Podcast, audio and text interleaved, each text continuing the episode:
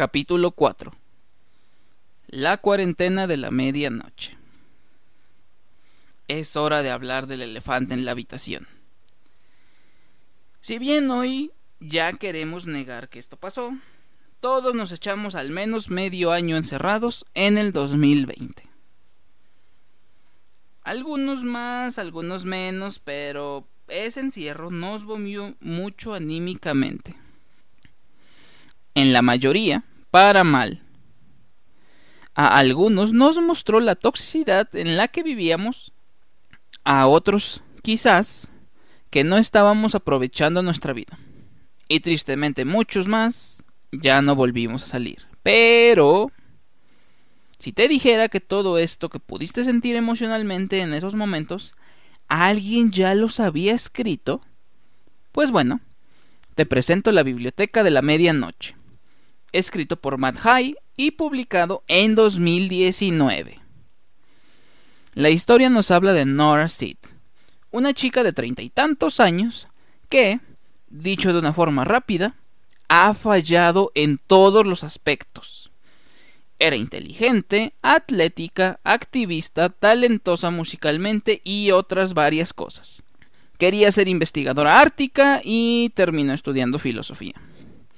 Tenía futuro en la natación, pero se chingó la rodilla. No es cierto, no pudo con la presión. Quería irse de voluntaria a Australia, pero se echó para atrás cuando tenía la oportunidad y no volvió a ir. Y tenía un grupo musical con su hermano llamado Los Laberintos, pero se chingó la garganta. Nah, no es cierto. Igual le dio ansiedad. Y ante todas estas malas decisiones, sumadas a las cosas de la vida, como que su padre las abandonó, su madre falleció de cáncer, su hermano ya no le dirige la palabra y su prometido la ha abandonado, ante todo eso, decide ejecutar el plan S. Y, oh sorpresa, despertó en la biblioteca de la medianoche, un recinto infinito lleno de estanterías de libros, donde cada uno de esos libros es la determinada vida que habría tenido si hubiera tomado determinada decisión. Las posibilidades son infinitas y las reglas son fáciles. Abres el libro y te transporta a esa vida el mismo día y a la misma hora que ejecutaste el plan S. Y ahora estarás tú, dentro de esa vida. Sí, el multiverso es real. Si te gusta la nueva vida que ves, ahí te quedarás. Pero, si te decepciona, volverás a la biblioteca de la medianoche. Y tu yo de ese mundo se quedará como Heidi a medio monte preguntándose a qué chingados venía. Vamos, si a esta altura no entiendes qué es el plan S, ponle más atención a tus amigos y a ti mismo. Hablar de ese tema genera un shadow ban, así que lo tocaremos muy por encimita. Porque, seamos honestos, ese año encerrados, al menos una vez pasó por nuestra mente llevar a cabo ese plan. Nos sentíamos asustados, aislados, inútiles, despreciados, sin cariño, sin amor, sin nada y para nosotros, en la cuarentena puede pasar por nuestra cabeza ese tema.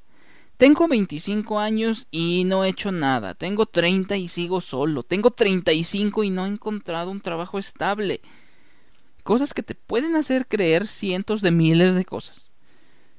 Pónganle el nombrecito que quieran, que la crisis de los veintitantos, que el cambio generacional, que los new adults. Todo empieza a ser un conflicto y empiezas con un queríamos ser futbolistas, pero me chingué la rodilla. Quedé en las visorías, pero me pedían dinero.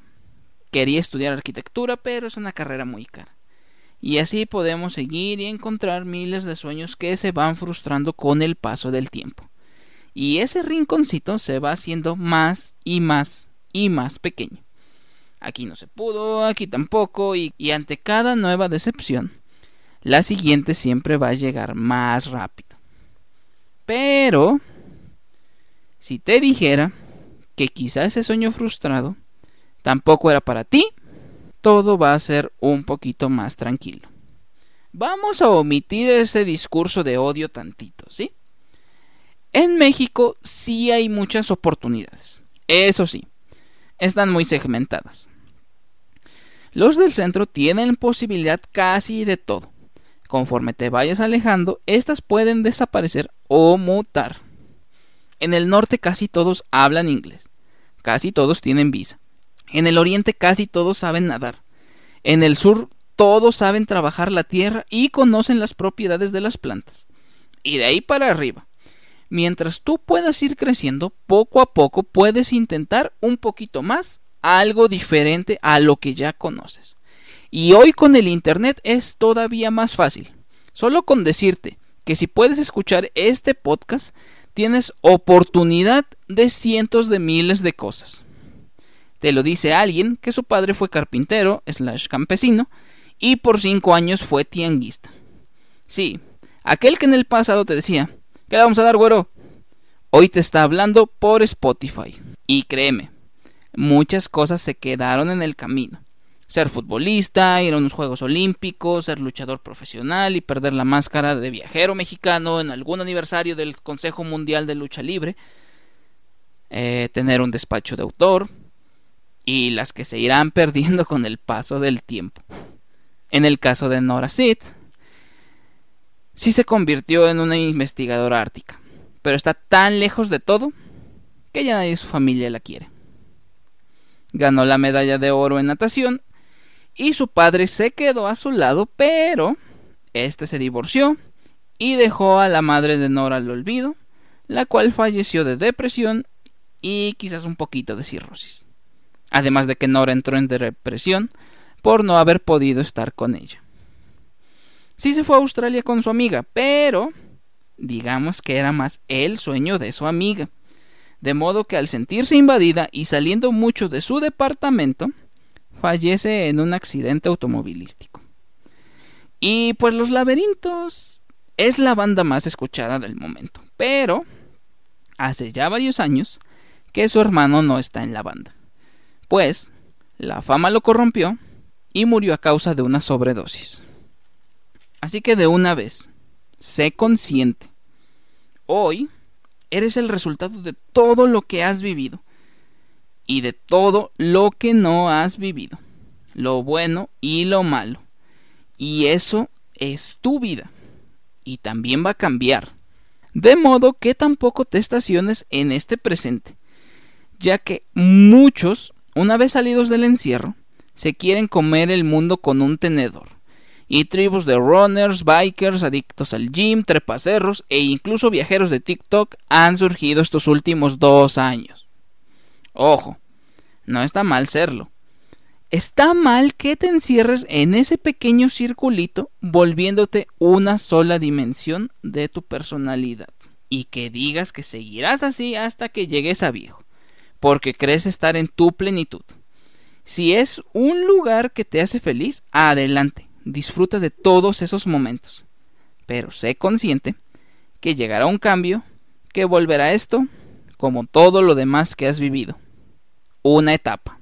Que si hoy en día el patrón de muchos viajeros de nosotros, Alan Estrada, haya llegado a declarar que el canal de Alan por el mundo se irá acabando y que dejará de viajar constantemente, es el claro ejemplo de que mucho va a llegar a su final algún día. Que luego llegarán otros proyectos, otros sueños, otros objetivos que quizá hoy no tengas, ni siquiera en mente. Pero al igual que Nora en nuestra historia, te darás cuenta de que esa plenitud llegó con algo que nunca habías intentado.